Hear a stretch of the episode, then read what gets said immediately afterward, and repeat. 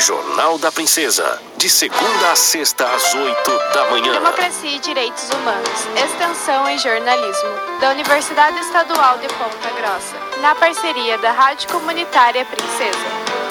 Olá, sou Pamela Tischer. Tramita na Câmara de Vereadores de Ponta Grossa o projeto de lei que determina o poder público municipal a fornecer gratuitamente medicamentos à base de canabidiol, isto é, a substância extraída da folha da planta cannabis sativa, popularmente conhecida como maconha. O projeto visa atender a população de baixa renda, devido ao custo alto dos medicamentos feitos a partir do canabidiol. O uso medicinal do canabidiol já é recomendado em tratamento de diversas doenças, como epilepsia, artrite reumatoide, Parkinson, Alzheimer, ansiedade e depressão. Porém, o uso da maconha ainda continua proibido no Brasil. As empresas farmacêuticas precisam pedir autorização do governo para importar somente a substância extraída da planta para a fabricação dos medicamentos. Vários estados no Brasil, incluindo o Paraná, já aprovaram leis para o fornecimento pelo SUS de medicamentos à base de canabidiol. A proposta de lei em Ponta Grossa é de autoria dos vereadores Josi Quieras, do coletivo PSOL, Geraldo Estocco, do PV e Júlio Killer, do MDB. O projeto de lei foi protocolado em 7 de junho deste ano. Obteve parecer favorável das comissões e aguarda votação no plenário.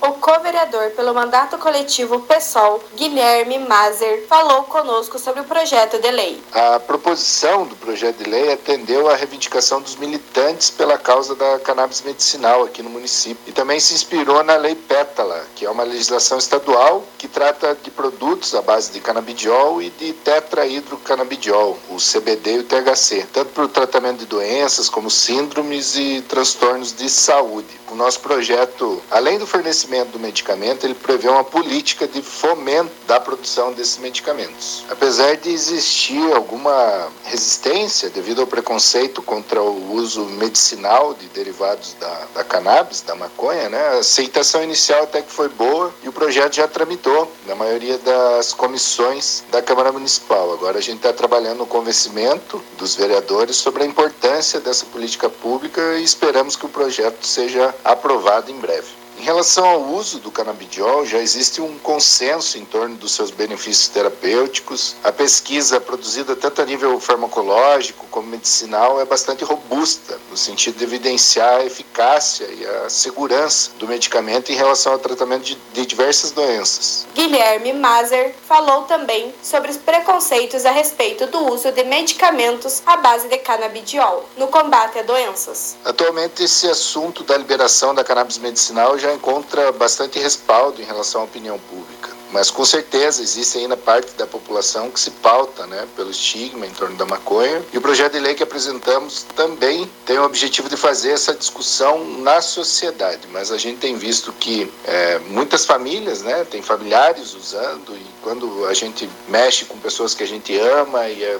e pode perceber na prática o avanço desses tratamentos, muda a opinião dessas pessoas, independente até do espectro político que elas se encontram. O co-vereador destacou o país países que já adotam a fabricação e comercialização de medicamentos à base de canabidiol. Mazer explicou ainda como ocorre no Brasil. O uso da maconha medicinal tem sido aceito e liberado, inclusive por países que têm uma política restritiva ao uso recreativo da maconha, né? Como exemplo tem a Rússia, a China, o Japão. Já nos Estados Unidos em vários outros países da Europa, pesquisa o uso do canabidiol e outros canabinoides tem sido largamente difundidos, com resultados bastante expressivos para o tratamento de diversas enfermidades. A posição da Anvisa atende aos interesses das grandes farmacêuticas. Nós defendemos o uso fitoterápico da cannabis e a produção artesanal do canabidiol. O exemplo da Abrace Esperança é fundamental porque o movimento social que luta pela democratização do acesso aos medicamentos, à base de cannabis, construiu uma base jurisprudencial sólida que viabiliza a autorização